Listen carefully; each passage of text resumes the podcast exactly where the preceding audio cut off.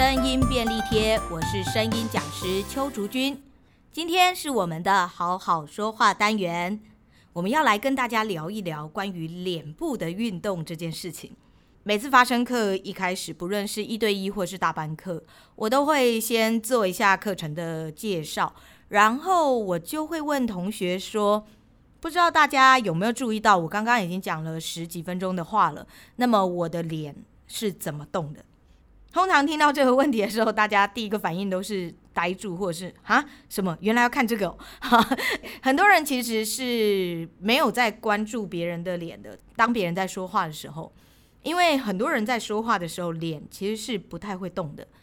可是大家如果可以去。注意一下一些蛮有名的演讲者，或者是一些很会唱歌的歌星们，他们在说话或唱歌的时候，其实他们的脸部肌肉是非常活跃的。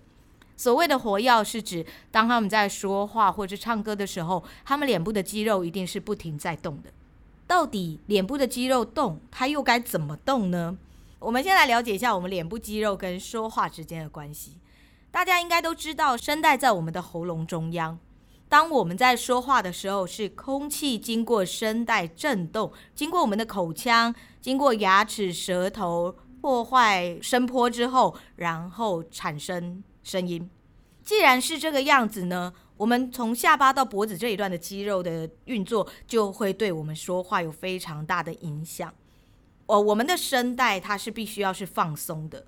我们的声带是两条薄薄的肌肉。如果我们把它想象成两条橡皮筋的话，如果你的脖子的肌肉非常的紧绷，你的声带就会是像是橡皮筋紧绷状态下，它就会容易受伤，甚至会破裂。好，那破裂就可能会长茧，这个就是你的声带会不舒服，声音可能会沙哑的一个非常大的原因。这就是为什么我们说我们在说话的时候，我们的脖子是不能拉扯住的。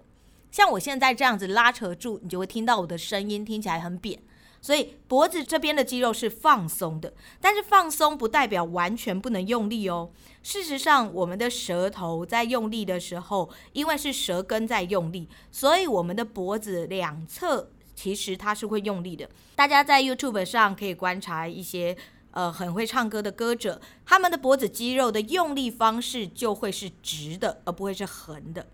我们的下巴也是一样，当你的下巴呈现横向的用力的时候，像我现在这个样子，各位就会听到我现在的声音也变得比较扁了。因为当我们的脖子跟我们的下巴在横向用力的状态下，你的呼吸道会变得很狭窄，你会变得不好呼吸。所以各位可以故意的把你的下巴，或者是就是把你的下巴横向把它撑住，你就会发现你在呼吸的时候，你的空气比较像是从你的下巴。比较是从比较低的位置进去，而且会比较不好呼吸。可是如果我们能够让我们的下巴放松，然后是借由脸颊的肌肉去提高，是的，我们脸上唯一有力量的肌肉就在我们的脸颊。所以当我们的脸颊肌肉提高的时候，你就会发现你的呼吸道会打开，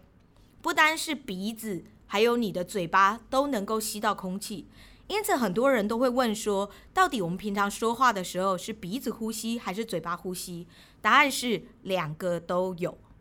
也就是你在说话的时候，你的鼻子事实上也是在进行呼吸的，因为鼻子的呼吸是我们无法控制的。不然的话，我们在睡觉的时候可能就会没有办法呼吸了。因此，当你在说话的时候，如果你的脸颊是能够向上抬起的，你就会发现你的你的嘴巴里面会比较容易进入空气，然后你的鼻子也会比较好呼吸。既然有鼻子跟嘴巴一起在吸入空气，自然你就不会有气太短而没有办法好好说话的问题。这就是为什么我们在第一堂的发声课，我们最重要最重要的就会是。放松下巴跟提脸颊，这个是脸部肌肉对于说话上面非常重要的部分。因此，像包括我在外面的讲座，也许我没有带到非常细致的舌头或者是眼睛的肌肉运用，只要能够让下巴放松，能够让脸颊抬升，而且在说话的时候是像是打呵欠一样。当我们在打呵欠的时候，我们是先把我们的上颚往上提高，再延伸到下巴打开。上颚提高，下巴打开，发出“呃”，这样子的声音。所以我们在说话的时候，我们的口型应该是长形的，它会是直的，而不会是横向的。由于我们的中文，也就是我们的国语，还有大陆的普通话，都非常多一字音咿呀、a、i，就是我们有非常多的一字音的口型。因此，我们在从小学标准发音的时候，我们因为不知道怎么去协调我们脸部的肌肉，因此我们就会过度的横向运用我们的口型。各位可以念念看“一”这个字。当你念“一”的时候，各位可以照镜子，你会发现，当你在念“一”的时候，你的嘴角两侧的咀嚼肌会往两侧用力，这个就表示你的横向肌肉过度用力了。如果连你的下巴也会非常的用力的话，那么就表示你平常说话的时候太习惯做横向的力量。横向力量有什么坏处呢？当你这样横向说话的时候，你会发现我的声音很扁，而且你会非常的不好呼吸。各位可以故意的去咧嘴，然后这样说话试试看，你就会发现你吸到的空气会非常少。因此，很多人就会以为自己的肺活量不足，没有办法好好说话，是因为运动量不够，或者是肺活量不够。但事实上，其实是因为你的口型打开的方式不对，造成你的空气没有办法好好的进入你的肺部。只要你能够放松你的下巴，把你的脸颊提升，让你的嘴巴变成长形的，你就可以好好说话。好，这个会是在脸部肌肉上面最重要也是最基础的部分。再来就会是我们的眼睛了。现在很多人的眼睛的状态比较会是两种样子，一个就是过度的睁大。所谓的过度睁大，就会是上眼睑过度的用力往上抬升；另外一个就会是完全没有在用力，完全没有用力的眼睛，就会像我现在这样的声音，听起来就会比较闷，好像是比较低沉，而且好像比较有磁性。有些人就会觉得这样声音很好听，可是大家会发现，这样声音其实是软绵绵、没有力量的。如果我们的眼睛肌肉不是往上睁开的，它会是怎么样睁开的呢？我们的眼睛肌肉应该要是往后的，诶，什么叫做往后的？很有趣哦，眼睛怎么会往后呢？我们的眼睛当然还是上下打开，因为我们的眼睑是上下开的嘛。不过，当我们打开了以后，我们并不会用力的把它撑开，因为当我们这样用力撑开，就会像我现在这样说话，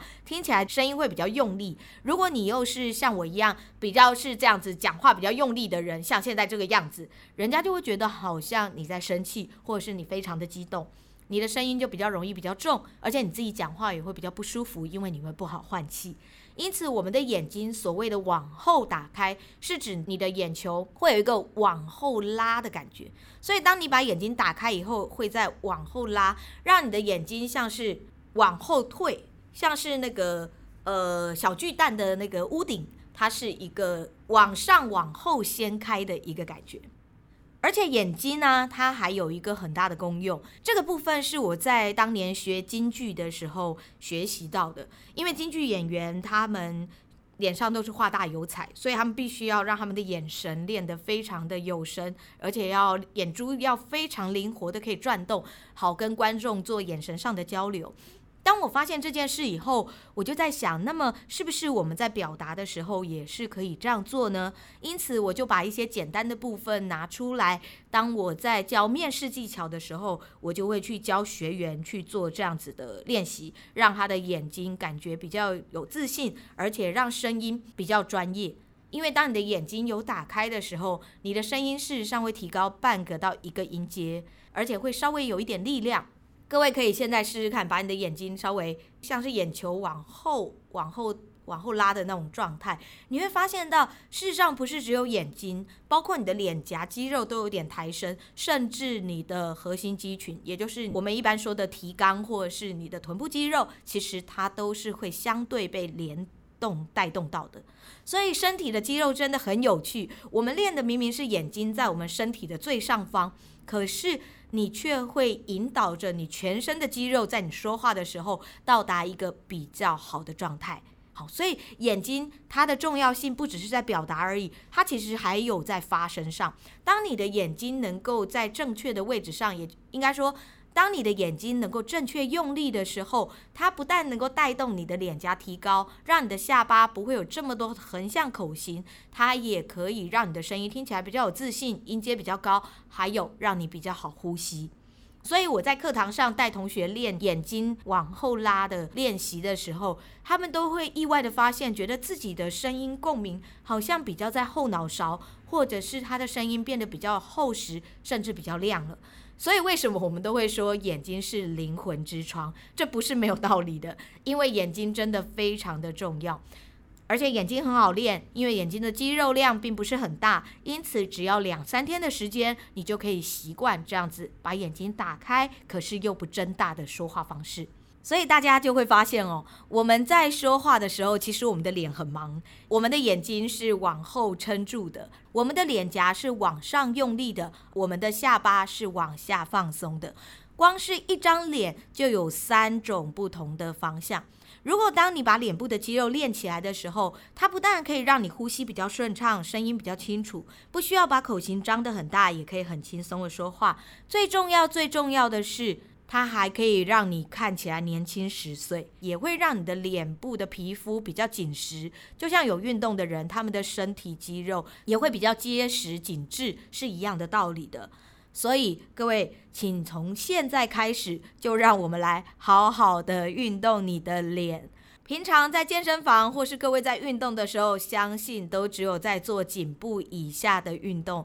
应该很少会注意到，原来脸也是需要运动的吧？从今天开始，绝对还来得及。练习脸颊运动可以让你看起来比较年轻，又可以让你比较好呼吸，感觉肺活量比较大。又能够让你看起来自信专业，声音听起来比较有力量，说话又能够比较清楚，可以有这么多这么多的优点，就让我们从今天开始把脸颊肌肉加入你的运动项目里面吧。谢谢大家的收听，喜欢我们的节目，记得要帮我们订阅，还要分享哦。我们下次见，拜拜。